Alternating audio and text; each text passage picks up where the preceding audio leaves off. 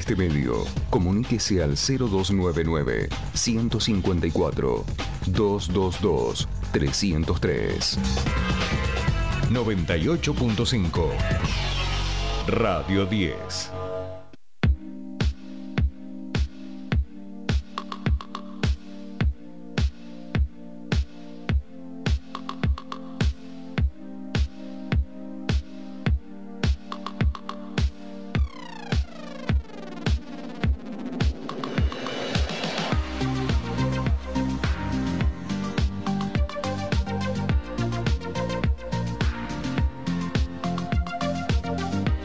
Continuamos con más tercer puente, llegamos a las cuatro y media de la tarde y nosotros vamos a hablar con alguien que le encanta el fútbol, le encanta la literatura, pero el fútbol me parece que no, no sé, habría que preguntarle qué le gusta más. Hablamos de Pablo Montanaro que ya está en comunicación con nosotros. ¿Cómo va Pablo? Hola Sole, hola Jordi, muy bien, muy bien. ¿Qué, qué pregunta Eh, eh, brava que se, que se le ocurrió acá a la compañera? Yo la escuché y ni me animé a pensar en qué podría yo responderte, por eso te digo. No, no, las dos cosas, las dos cosas están a la, a la par ahí y bueno, eh, el festejo es por partida doble este Sí. fin de semana porque no solo por Argentina sino también por Italia, ¿no? Sí. Uno tiene sus, su sangre ahí y la verdad que, que bueno, eh, vi el partido, disfruté, bueno, los dos, los dos partidos y, y- y festejé eh, el campeonato logrado tanto por, por, por Messi y compañía, eh, como también por, por Bonucci, que es el capitán, Bonucci, Chiellini, el capitán de, de Italia, y ese, esa, ese, la, la- la- la selección de Italia que ayer, bueno, pudo vencer a, a Inglaterra, ¿no? En, Ujú. en los penales. Y, Sí, sí. y de alguna manera eh, a- a- ya venía pensando, porque el otro día también, cuando Italia pasó eh, también por penales, venía pensando en, en Italia y venía pensando en, en, en Pier Paolo Pasolini, uno de los grandes escritores italianos, ¿no? Eh, creador de, de- de, bueno de, de poesía, de, cine, ¿no? Fue director de cine, cineasta y, y novelista y, alguien que, que también le gustaba mucho el fútbol, ¿no? Era un, un fer- ferviente tifosi del, del equipo de, su ciudad, Bolonia, él había nacido en Bolonia, murió a los 43 años en, en 1975 en, un descampado, fue asesinado en un descampado cerca de Roma, un descampado donde él a veces eh, se metía a jugar al fútbol con... eh, eh, era un potrero, ¿no? Eh, con, con algunos jóvenes ahí italianos. Y, y bueno, pensaba, pensaba también en, en Pasolini, ¿no? Y su, y su mirada que tenía con el fútbol. Él hablaba que, que el fútbol era un, tenía un auténtico lenguaje, ¿no? Y hay un texto maravilloso de él del año 71, eh, un artículo que él publicó que, que lo tituló El fútbol es un lenguaje con sus prosistas y sus poetas, ¿no? Ay, qué maravilloso texto, Pablo. Maravilloso texto, sí, sí. Fundamental, pero además porque, bueno, toma un poco estas... eh, Hace, hace eje, vamos a decir, en un conjunto de representaciones con- Claro. que contradicen un poco esta Europa-América, que, Sí. que me parecen muy interesantes, por lo menos eh, sin caer en los estereotipos, pero por lo menos sí como puntos de partida, ¿no? Claro, él, él- hablaba que, que, cada, que cada gol, cada, cada grito de gol, eh, cada jugada de, de gol es, era una invención, una fulguración, ¿no? Y él decía que bueno, que, que el gol era, era el momento poético, ¿no? Que, que el, goleador era el poeta, ¿no? Así que eh, eh, pe- pensé mucho en Pasolini y pensé esto de, de, de Pasolini con respecto al fútbol y, y- y su, su, su pasión, su pasión. Él hablaba de, de- también de, de- de- del, del lugar de- del intelectual, digamos, frente a este fenómeno popular y masivo que es el fútbol y que, y que bueno, también que, que se deslumbraba con, con las gambetas, Claro. ¿no? Eh, una lástima que, que Pasolini no pudo ver a, a, a- a Maradona jugando en las canchas ¿no? de, de- de Italia, eh, porque hubiera sido interesante a ver qué, qué- qué hubiera escrito ¿no? Pasolini en, en- en ese sentido, viéndolo a- al Diego. Y bueno, eh, mm, eh, Si no me equivoco, Pablo, él también hacía como una suerte de, diferenciación, si bien esto que vos decís, ¿no? Es un poco el futbolista el poeta, pero también decía un poco que, que en Latinoamérica eh, el, fútbol era mucho más poesía y en Europa era mucho más la novela, como narrativa, digamos, ¿no? Claro, Sí, no, y aparte él toma, toma la Italia de los años 70, la selección italiana de los años 70, ¿no? Eh, entonces, bueno, ahí tenía eh, los poetas realistas, los poetas eh, que jugaban el fútbol en prosa, ¿no?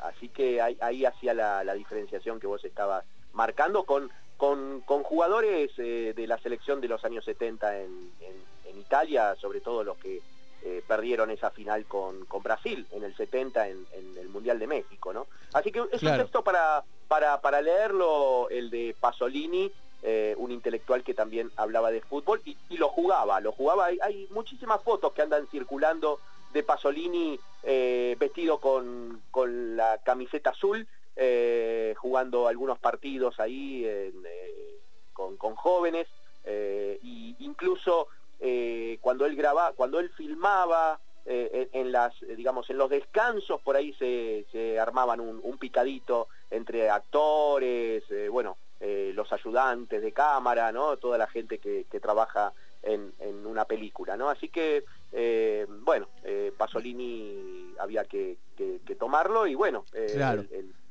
festejo de la selección argentina, la verdad que también, con mucha poesía, ¿no? Eh, eso te iba a decir, Pablo, perdón eh, que te corte, pero estaba, me quedé pensando en la pregunta de, Sole que creo que nos, da como para ir tirando de, esa piola, digamos, ¿no? Eh, por dos cosas. Por un lado, creo que lo que sucedió el fin de semana es que de alguna manera Messi construyó épica con la selección, que era lo que le faltaba, digamos, ¿no? Y por el otro lado, esto que dice Sole, del deporte, ¿no? El fútbol o la literatura, lo intelectual o el deporte, digo, que quizá eh, era una dicotomía muy fuerte, por ejemplo, en los intelectuales de determinadas generaciones, ¿no? Que uno los recuerda fumando incansablemente. Eh, y creo que entre los privilegios de vivir en este país, eh, tanto para vos como para mí, de sentirlo por supuesto, está el de poder hacer síntesis entre estas dos características que otrora se, se confrontaban, ¿no? Entre el deporte y lo intelectual, el cuerpo y el espíritu, mente y cuerpo. Este país nos permite, aquellos que amamos pasionalmente el fútbol, encontrar también un género literario que tiene que ver con los relatos futboleros y allí, por supuesto, tenemos nombres destacadísimos en la Argentina, ¿no? Sí, por supuesto. Eh, eh, yo la verdad que, este fin de semana uno después del sábado se pasó revisando las redes sociales, ¿no? las imágenes, sobre todo las fotos, ¿no? Las fotos, eh, la foto de, Messi en cuero eh, con, con, Neymar y, no, tremenda, tremenda. y, eh, Paredes, ¿no? Eh, ahí charlando como si hubieran terminado el picadito y bueno, se iban a tomar una gaseosa o una cerveza, ¿no? digamos, me parece que ahí hay una épica y hay una poesía, ¿no? En esa imagen. 24 eh, segundos duró el abrazo entre Neymar y Messi ahí en la cancha. 24 segundos, 24 segundos, que es lo que subió Neymar a sus redes, este, ese abrazo. Y en un momento se le viene como toda la tromba argentina que los está chocando sin darse cuenta. Y Messi los saca y vuelve a hacerle el koala a Neymar, en el que entendemos que ambos lloraban, entendiendo, digamos, a, su amigo. Una cosa impresionante, digamos ha dejado, ha dejado esta, esta final eh, imágenes y postales, ¿no? Eh, donde uno, digamos, eh, a partir de esas imágenes uno vuelve, como vuelve a, creer en, el deporte, en, el fútbol, en, la rivalidad bien vista, ¿no? Bien jugada, más allá de las patadas que se ligaron Messi y Neymar durante los noventa y pico de minutos, ¿no? pero pero, pero uno, uno vio ahí eh, imágenes que, que, que, dieron la vuelta al mundo, ¿no? Dieron vuelta al mundo. Eh, y imágenes que nos van a quedar muy precisas, ¿no? No solamente por el festejo de haber conquistado la Copa, ¿no? Eh, sino también de, de, esto que, hablamos, ¿no? Del, fútbol, del, fuego del fútbol, diría Eduardo Galeano, ¿no? El, ese, ese fútbol que, que eh, leí algo ahí de, Ariel Ser, ¿no? Que, eh, que escribió, ¿no? Que mm, escribió una cosa, lo, voy a... Eh, cuando, cuando Messi, cuando a Messi terminó el partido y lo empezaron a levantar en andas, ¿no? Y, y bueno, él decía que vuela Messi, vuela, ¿no? sostenido por las manos de unos socios de sueños que lo admiran y, él se convertía como el dueño del aire, ¿no?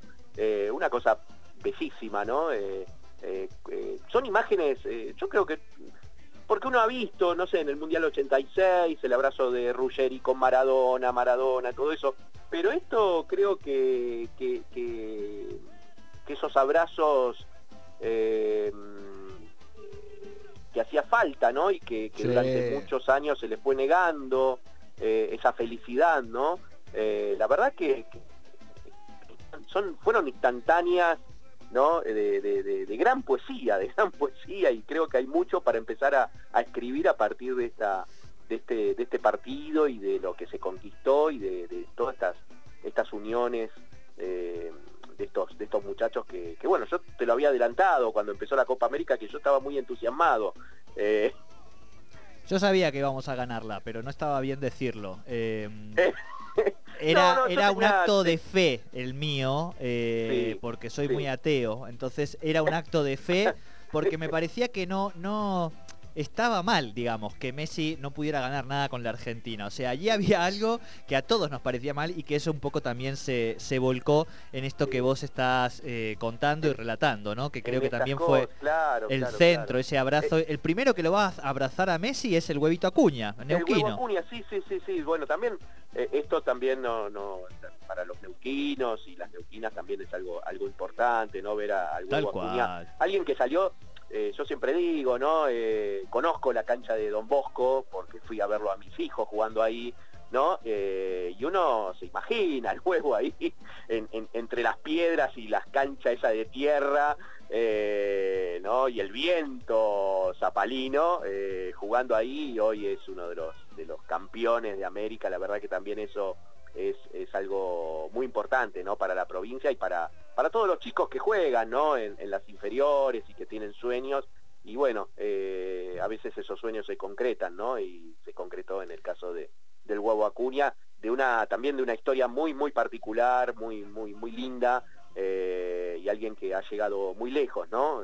y, con un recordatorio, nosotros lo subimos a nuestro portal, Tercer Puente, porque fíjense que el huevo fue el único que tenía una remera distinta, con una mariposa, con un nombre, y eso fue justamente dedicado a un ex compañero de, adentro, digamos, de, del equipo de, Racing, que lamentablemente y tristemente había fallecido su, su hija, y él se puso esa remera, un gesto de una nobleza tremenda. Pablo, yo creo que como síntesis de esta charla es eh. que tenemos que empezar a escribir urgente. Sí, sí, sí, yo creo que sí. esa esa es la interpelación eh. que, que nos ha hecho. El Duki y Bizarrap se habían comprometido a grabar un tema si ganaba Argentina. Bueno, vos no sos el Duki, yo no vos soy Bizarrap, pero no cantamos, pero quizá algo podemos proponernos con la literatura. ¿Te parece? Me, parece muy bien y ya me estoy poniendo, ya les estoy comentando a los muchachos de fuerte al medio para que lo hagamos.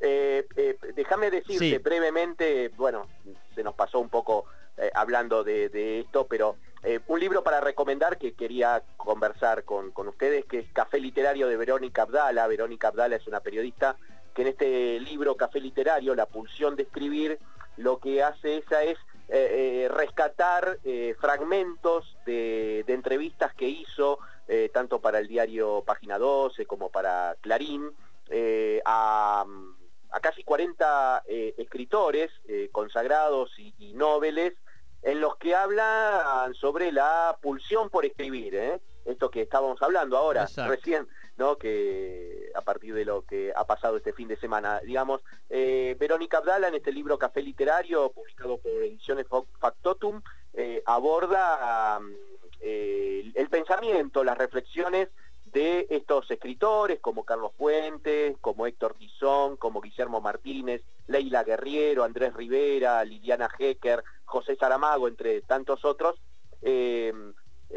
la, aborda esta, esta pulsión por escribir, esta, esta fuerza de escritura y, reflexionan sobre el, hecho de la escritura, ¿no? el ejercicio de la escritura. Eh, es, un libro que, que, se puede leer de corrido porque son fragmentos de eh, respuestas que le dieron estos escritores eh, con respecto a, la escritura, al ejercicio de la escritura. Así que es un libro muy interesante para, para todos aquellos que, nos gusta saber cómo cómo se va construyendo, ¿no? Eh, los relatos, cómo se va construyendo un poema, cómo se va construyendo una, una crónica. Bueno, me encanta, me encanta eh, dejar también estas recomendaciones que tienen que ver, obviamente, con las temáticas que vamos charlando. Pablo, querido, hasta la semana que viene por este mismo espacio, mismo canal, misma hora, y si no, te pueden seguir por IP. Sí, por supuesto, sí, sí, ahora en un rato vamos a estar por IP. Eh, y bueno, eh, eh, vamos a extrañar, ¿no? Esta, esta, esta alegría, digamos, ya la próxima semana no tenemos Copa América, no tenemos Eurocopa, empieza el torneo argentino, la, ¿no? La, Copa Libertadores, etcétera. Así que bueno, no, nos vamos a tener que desacostumbrar de esta euforia que tenemos este fin de semana. Tampoco, claro, es una cada 28 años, digo, ¿no? Entonces, digo, ya está. Festejémosla como hizo la gente, este, de una manera vibrante aquí en la Argentina, pero yo creo que ya vamos al Mundial también con otra energía, que eso también es muy importante. Bien. Abrazo grande, Pablo. Un abrazo. Hablábamos aquí en nuestro espacio de libros, hoy un poco más de fútbol, un poco más de libros, un poco más de la épica que tiene este deporte maravilloso y que también, por supuesto, eso se cristaliza en la literatura y en los textos. Nosotros seguimos con mucho más Tercer Puente. Subite al Tercer Puente con Jordi y Sole. El virus mutó y hoy en Neuquén hay cepas más